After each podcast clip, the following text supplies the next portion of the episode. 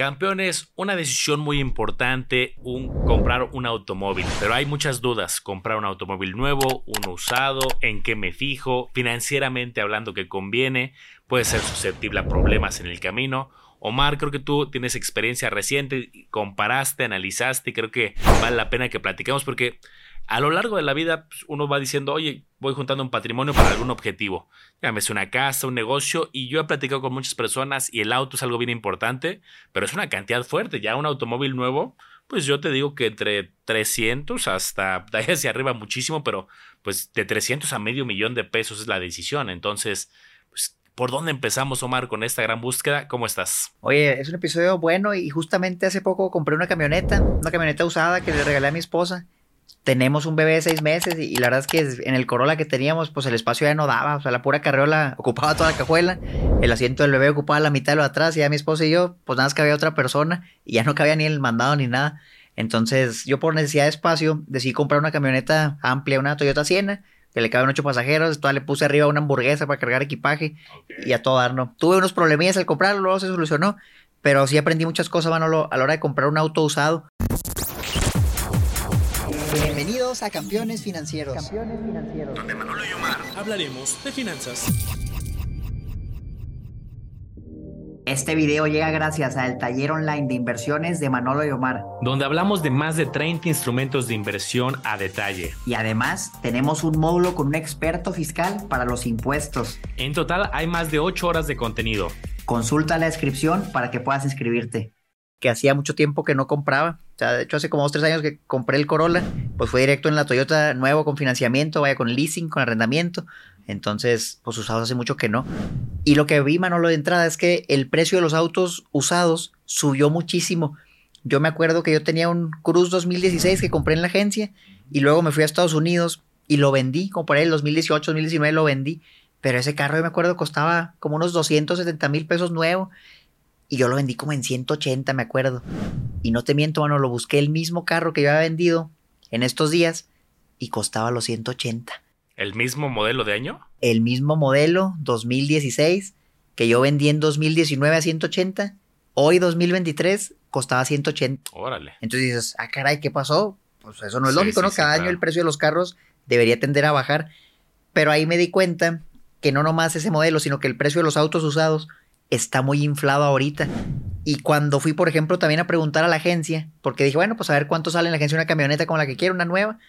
No, me dijeron, pues cuesta 900 mil pesos, pero eso no era el problema. El problema era que te la entregaban en dos años. Ah, ¿qué tal? Y la tenías que pagar ya, ya, pues en dos años te la damos. Dos o sea, había una lista de espera de dos años. Wow. Tú podías llegar con el dinero ahí y sabes que ya te lo va a pagar inmediatamente. En dos años te la entregaban. Pero algo curioso, si compras una 2023, el modelo en el 2025 te dan la modelo 2023 o te van a dar una con los componentes y tecnología ya 2025 también. ¿Quién sabe? Ahí sí, ¿quién sabe? Está raro. La verdad es que sí, está raro. Y fíjate, si buscas por fuera, por ejemplo, que también lo hice, me di cuenta que la camioneta nueva que vendían en la agencia 900 mil pesos, por fuera la van en un millón doscientos.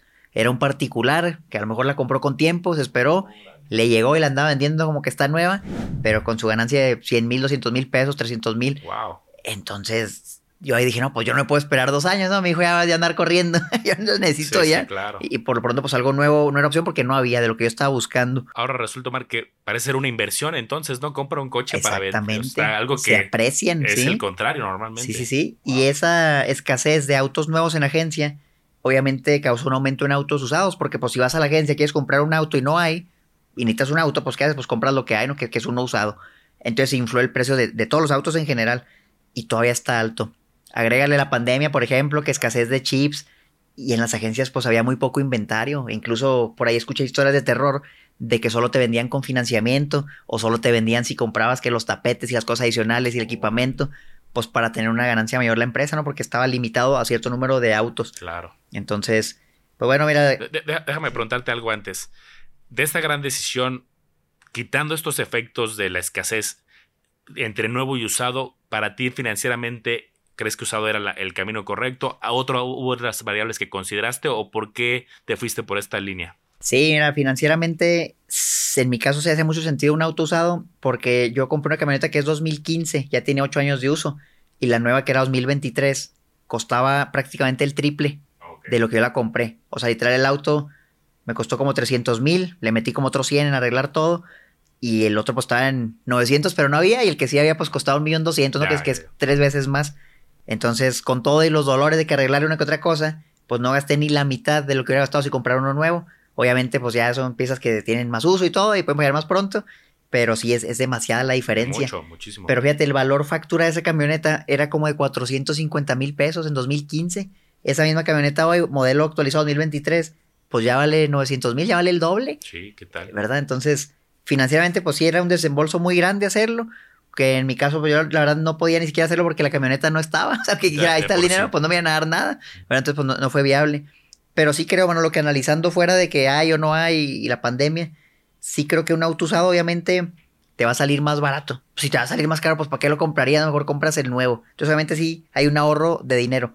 Pero también hay toda la otra también hay más riesgos involucrados y el riesgo de que un auto usado te falle, pues es más alto que si lo compras en un particular, que si lo compraste en un lote, que si lo compraste en seminuevos de agencia o en la misma agencia, siempre hay un riesgo en autos usados. Yo, por ejemplo, no sabía, Manolo, que en las agencias también venden autos seminuevos de otras marcas. Yo, por ejemplo, fui a Toyota y dije, ah, pues va a haber puros Toyota usados, ¿no? Que ellos venden. Y no, que me encontré que un Honda, que había otras, otras marcas ahí, que un Nissan, y dije, ah, caray, yo no sabía eso, ahí me di cuenta. Y también investigando porque investigué mucho el tema, ¿sabes? Pues digo, es una compra fuerte que haces pocas veces en tu vida y, lo investigué a detalle.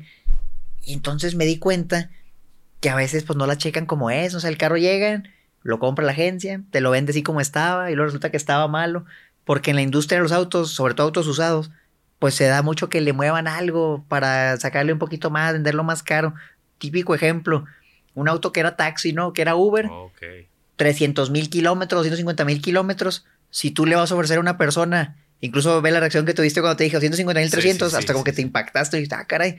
O sea, ya la piensas, ¿no? Si yo te dijera, te voy a vender un auto de 300 mil kilómetros, ya dices, ay, caray, ¿será que todavía va a jalar? ¿Que va a el motor, la transmisión? Pero si ese mismo auto, tú ilegalmente le mueves el odómetro y dice que ahora tiene 80 mil, mismo carrito se ve igual y así, ah, pues está todo harta nuevo, ¿no?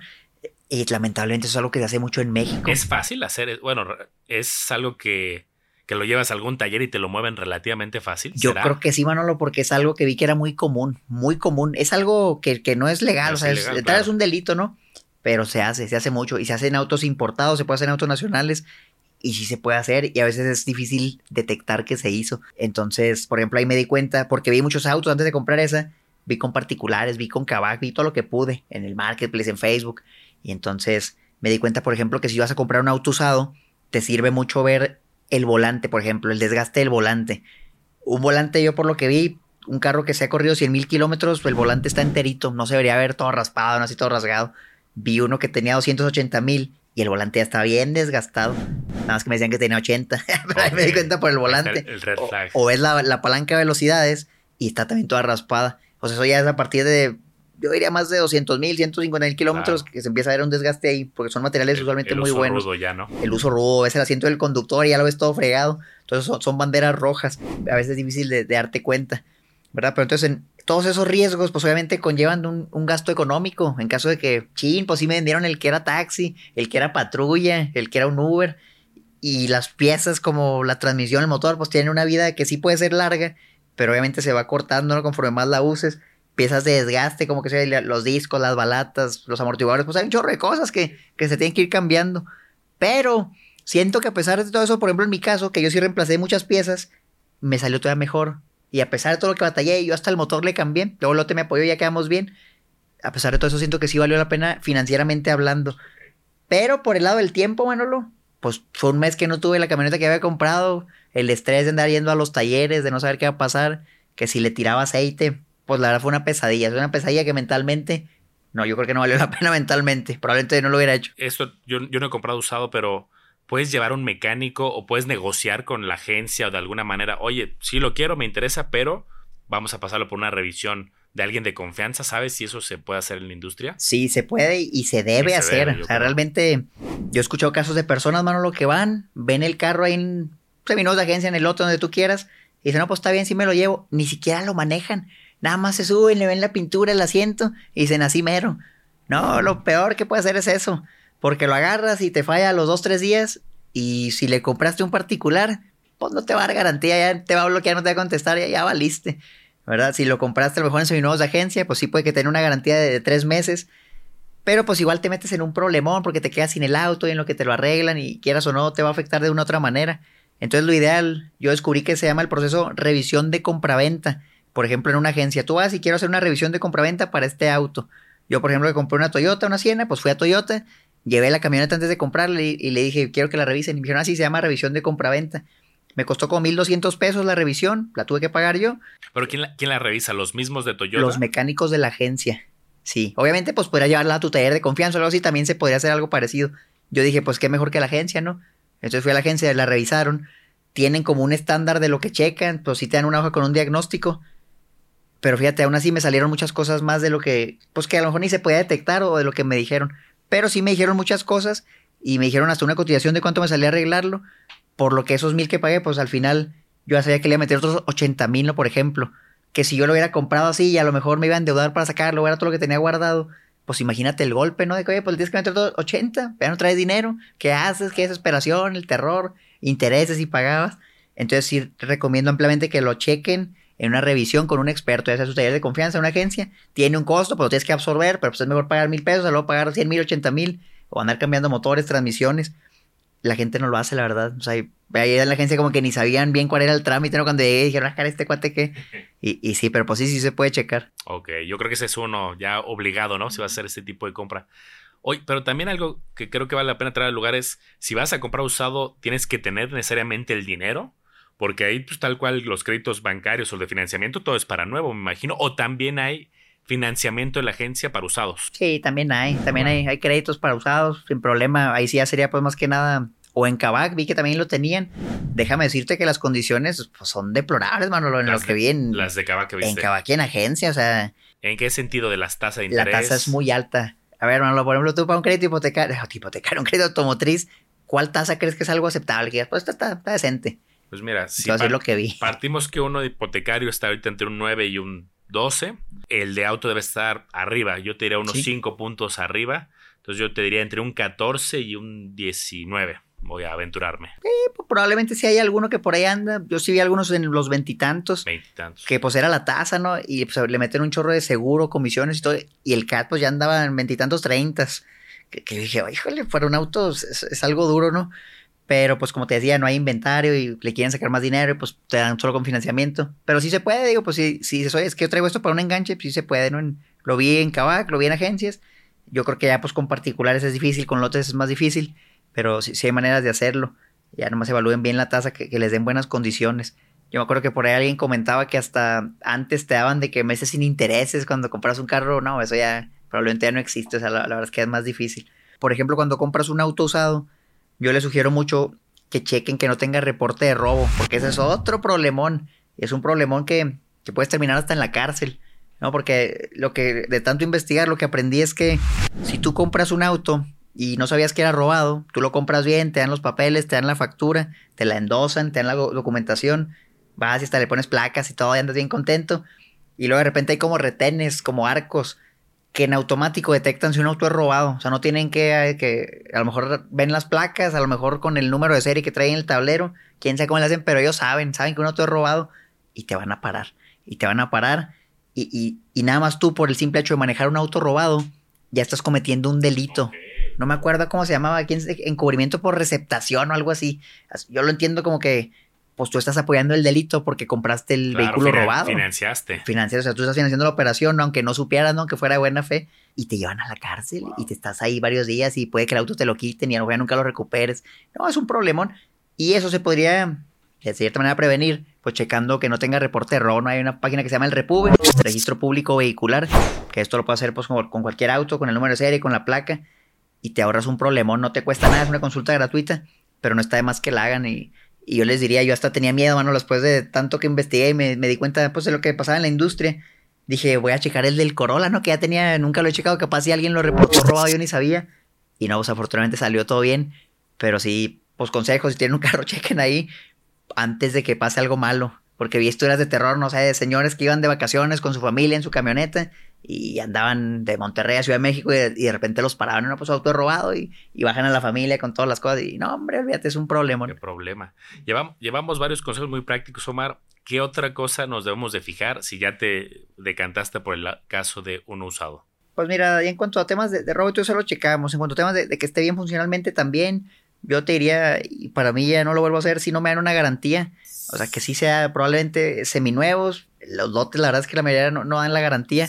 ¿Qué, garantía crees que es estándar o aceptable de unos cuantos, tres meses, seis meses? Según yo, por ley, según la Profeco, te tienen que dar tres meses si tú compras un auto a alguien que lucre vendiendo autos, ¿verdad? Llámese un revendedor, le dicen coyote también. Tres meses por ley. O sea, falla mecánica, es lo llevas. Sí, falla que no sea por desgaste, porque también, digo, pues es un auto usado, ¿no? Por ejemplo, yo compré un auto 2015 y obviamente no esperaba que estuviera nuevo, pues tiene ocho años de uso. Obviamente hay piezas de desgaste que hay que cambiar y todo eso es normal. Eso usualmente una garantía no te lo cubre. No puedes llegar y, oye, las llantas están malas, no, dame la garantía por mis llantas nuevas. Pues no, eh, cámbiame discos y balatas, pues no.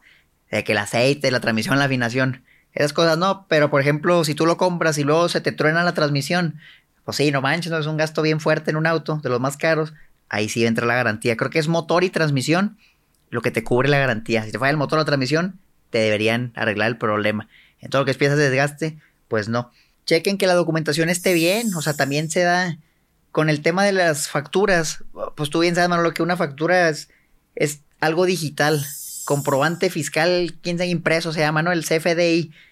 Entonces yo, yo puedo imprimir una factura y, y realmente no es la factura original, o sea, se pueden hacer 10 facturas de la misma factura, 10 impresiones, y todas son realmente válidas, porque es algo digital.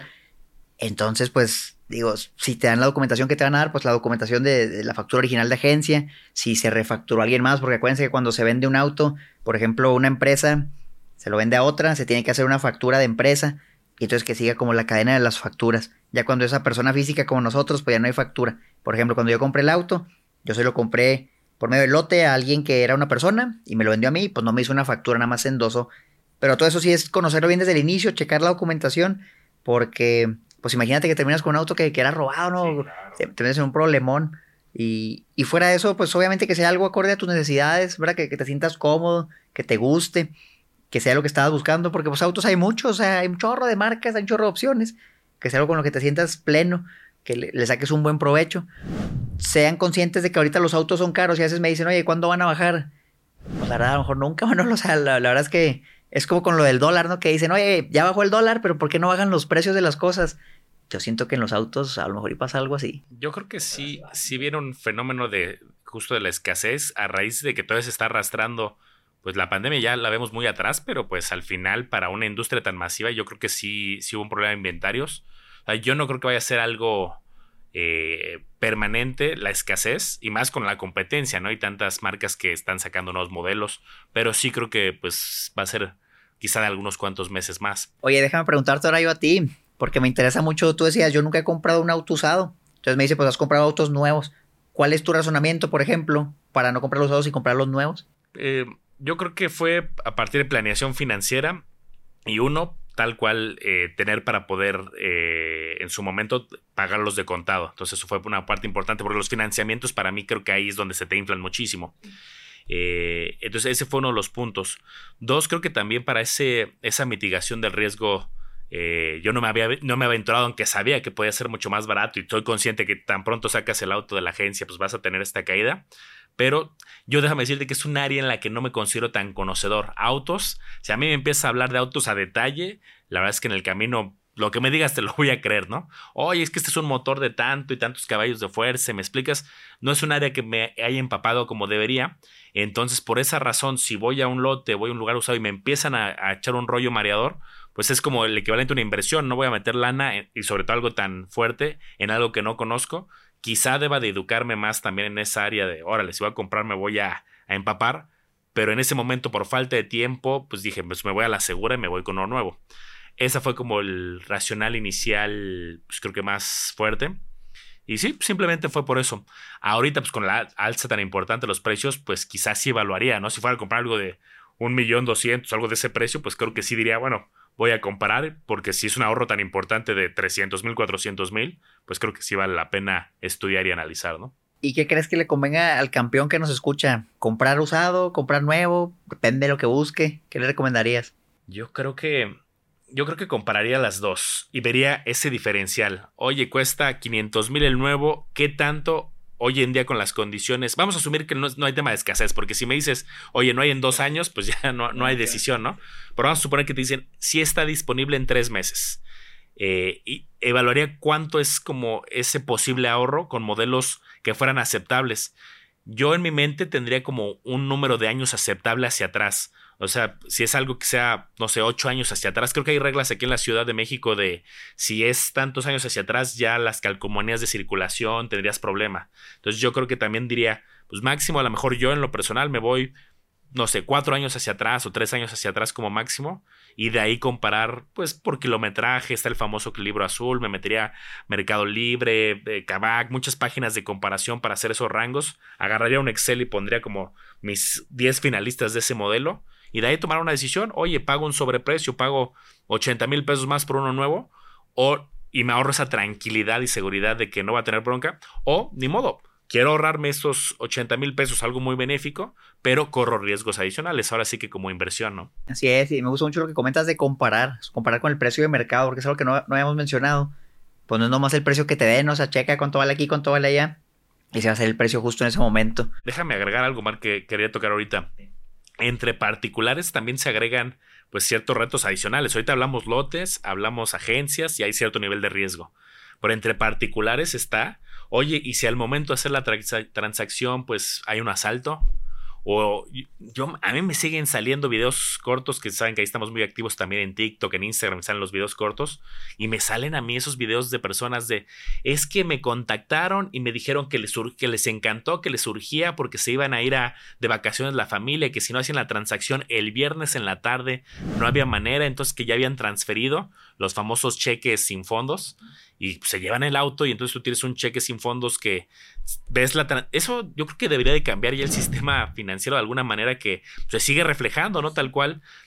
Te lo alertan, ¿no? Te dice salvo buen cobro muchas veces ahí en tu aplicación. Pero si te juegan con tu mentalidad o no estás muy vivo en cuanto a pues, meterte a ver la, leyenda, oye, es que ya dámelo, ya está la transacción, me urge, ya, ya, lo, ya lo viste, dame las llaves, me tengo que ir. Y luego resulta que el lunes Oye, y los 300 mil pesos que me, me, transfirieron ya no están, porque era un cheque que no tenía fondos, y entonces se abona de manera temporal, digamos virtual, pero el lunes se puede revertir, ¿no? Sí, fíjate que siento que entre particulares el riesgo sube muchísimo. claro. Por eso que comentas y por otras razones, por ejemplo, el reporte de, robo de un auto no es inmediato. O sea, si yo reporto un auto como robado, salen dos, tres semanas. Ah, poco Entonces, pues imagínate, eso es un buen, es un chorro que se tarda. Yo, bueno, no, yo, alguien se roba un auto y lo vende la semana, ¿no? Y, busca la manera de sacar las facturas y todo, porque les digo que, pues sí se puede, pues así lo hacen. Y alguien lo compra, lo checa, que sí tiene reporte, lo checa y no tiene reporte más bien, pero luego a las dos, tres semanas ya aparece, porque pues sí lo habían reportado. Y, ese riesgo, obviamente, entre particulares, pues es más grande, ¿verdad? Que si vas a una empresa establecida, de preferencia iría a una agencia en seminuevos, pues ya tienes a dónde reclamar y a lo mejor en una agencia pues no se van a quemar por un carro, ¿sabes? O, o van a buscar una manera de ayudarte. A veces no es así, a veces es difícil, pero pues sí es mucho más seguro que, un particular que al probablemente ya nunca vas a volver a ver, que te bloquea, que te dé una dirección falsa. No digo que sea malo, digo que todas las personas sean deshonestas, pero pues que no te va a tocar a ti, campeón, o sea, que no seas tú el, que fue víctima de eso. Yo siento que si alguien se dedica a revender autos, va a querer lucrar, ¿sabes? Y para lucrar, pues hay malas prácticas, que si alterar los millajes, que si decía lo que no es, maquillar cosas que fallan. Eh, si vas a comprarle un particular, mi sugerencia sería que sea alguien que nada más usó ese auto, o sea, que realmente sí lo usó, que no se dedica a lucrar vendiendo autos, que es, oye, pues yo lo compré así como Manolo, yo tengo mi auto, voy a comprar otro y pues vendo el mío, lo usé y pues ahí está. Y soy el único dueño, digo, soy el segundo dueño, eso no importa. Bueno, pues importa, pero eso le agrega más riesgo, ¿no? Mientras más dueños ha, habido. Checa, por ejemplo, que te den las dos llaves, o si son tres juegos de llaves, porque también, pues imagínate, tú te robas un auto y nada más vas a tener una copia de las llaves, ¿no? Y oye, ¿por qué no traes la segunda? No, pues que se me perdió. Pues sí puede ser, pero, pero ya, ya son factores que agregar más riesgo a la transacción. Oye, y déjame meter una variable que no hemos comentado y muy lateral de, oye, comprar un auto usado o no usado o nuevo, pero ¿Qué tal si lo comparo con moverme a través de Uber o aplicaciones? Alguien que no tenga necesidades tan específicas, ¿no? Porque entiendo la necesidad tuya de el espacio, un tema familiar, pero alguien que diga, oye, pues yo me muevo en la ciudad, eh, pues prefiero usar Uber. Ahí cómo lo compararías, porque también es otro diagnóstico financiero que se puede hacer. Sí, pues creo que ahí es, más sencillo el análisis. Pues cuánto te va a costar el Uber, ¿no? ¿Cuánto lo vas a usar? ¿Cuántas veces? ¿Cuánto te cobra en promedio? Y compáralo con, pues a lo mejor una mensualidad de un carro y al final el número va a ser muy sencillo. ¿Te sale más caro el Uber o te sale más caro el auto con todo y la gasolina, mantenimiento y todo eso? Yo creo que en la mayoría de los casos, Manolo, a menos que el Uber sea muy barato en tu ciudad, te sale más caro andar en Uber, yo creo. Pero digo, pues depende de, hacer los números. Yo creo que es viable si tú puedes transportarte caminando por bici, por transporte público, el metro. Te vas a ir pues, más, más barato, obviamente. ¿no? O sea, el carro, pues obviamente es un gasto, es un gasto fuerte. Y a veces, pues para muchos es una necesidad y no hay mucha opción. Entonces, yo les diría, pues, todo en su momento, ¿verdad? Pues yo en su momento mucho tiempo anduve en camión, iba caminando, de repente iba en bici. Y ya cuando consideré que era necesario, que, que lo podía hacer y que no me iba a afectar financieramente, pues a lo mejor decidí dedicar algo de mi presupuesto a un auto, ¿no? O un segundo auto en este caso. Pero sí, pues la verdad, te, puede dar buena opción. Uber, de vez en cuando si lo usas también. Porque acuérdate que un carro pues, te genera gastos de mantenimiento, de, de, impuestos, que si la tenencia. Son gastos que lo uses o no, a lo mejor vas a tener que estar pagando porque el mantenimiento, aunque no lo uses, lo tienes que hacer, ¿no? Y si no pierdes la garantía de te metes en un bronco, no, no. O las piezas por quedar ahí estancado el carro mucho tiempo se puede llegar a fallar o algo. Entonces, es todo un tema, es todo un tema que, hay que ver hay que, caso por caso. Que tienes que tener sí o sí seguro. Entonces hay muchas cosas que, que hay que involucrar. Y luego también, si te mueves en Uber, luego las tarifas dinámicas. Sí. La disponibilidad, a veces no hay, pues tardan mucho. Sí. sí, yo creo que es un análisis que no te debes de tomar a la ligera. Así como te tardas un buen rato, ay, tengo 10 mil pesos, ¿en qué lo invierto? 20 mil, ¿y qué asegurador escojo? ¿Qué Afore escojo? Pues un auto que es un gasto de 300, 400, 500, hasta el millón o más, pues creo que valdría la pena varios días, cabeza fría y pues no dejarte llevar por el marketing o la presión del vendedor. Es que ya hay tres, ya hay tres personas más que lo quieren, ya si no te lo llevas ahorita te lo ganan. A ver, hay tantos, entiendo la escasez, pero hay muchos proveedores, hay muchas agencias, creo que se vale comparar. Mi último consejo, bueno, lo sería, si van a comprar un auto usado, siempre dejen algo de presupuesto extra para reparaciones. Es muy probable que siempre algo le va a salir. Entonces, si tu presupuesto era 200 mil pesos y compras un auto de 200 mil pesos, si le falla algo ya valiste, porque a lo mejor va a ser algo crítico, porque si no lo cambias lo te va a fallar otra cosa. Mm, si alguien dice cuánto, pues yo diría mínimo un 20%, o sea, yo tengo 200, pues a lo mejor me compro algo de 160 y traigo ahí un colchón yo sé que van a decir, oye, pues que ya no me alcanza con tanto, pero te vas a ahorrar un dolor de cabeza, créeme. Entonces, eso y tu fondo de emergencia y todo eso te, puede salvar. Mira, si en el que yo compré, mano, lo que me salió mal, luego lo, arreglé y, me respondieron el lote. Si yo no hubiera tenido ingreso extra, me hubiera quedado sin carro y con una pesadilla. Y lo imagínate qué feo, pues era para mi esposa, el bebé, el regalo. Pues no hubiera salido de algo tan bonito, ¿no? Como era darle un regalo a mi esposa, hubiera salido algo terrible. Afortunadamente, como sí tenía previsto para algún gasto extra en fondo de emergencia. Y a lo mejor yo no esperaba que me fuera a fallar, pero pues sí tenía algo de recursos para eso, si no hubiera sido otra historia. Mira, es justo el concepto de fondo de emergencia, tal cual. Pues uno no prevé que le pasen estas cosas, pero pues hay que tenerlo para pues mitigar riesgos. Ahí tienen un buen de consejos, campeones. Si es mejor auto usado nuevo, déjenos ustedes en los comentarios qué opinan. Compartan sus experiencias y no sé si quizás agregar algo más al podcast. Sobre todo que los campeones nos ayuden con más consejos, porque creo que aquí sí cada quien tiene experiencias y le ha pasado algunas historias de terror, que nos dejen sus comentarios, sus experiencias. Y pues como siempre, los esperamos en el Lago Los Business, o Mar Educación Financiera, Campeones Financieros y en el grupo de Discord que tenemos, que ahí lo dejamos con la promoción, que ya tenemos rato que tenemos un, un precio muy asequible para unirte a este grupo, que tienes en vivos exclusivos, tienes noticias diarias, subimos muchos consejos y tips muy personalizados para toda la comunidad. Pues ahí está abajo para que te unas a este bonito grupo. Ahí nos vemos campeones, cuídense mucho, hasta la próxima.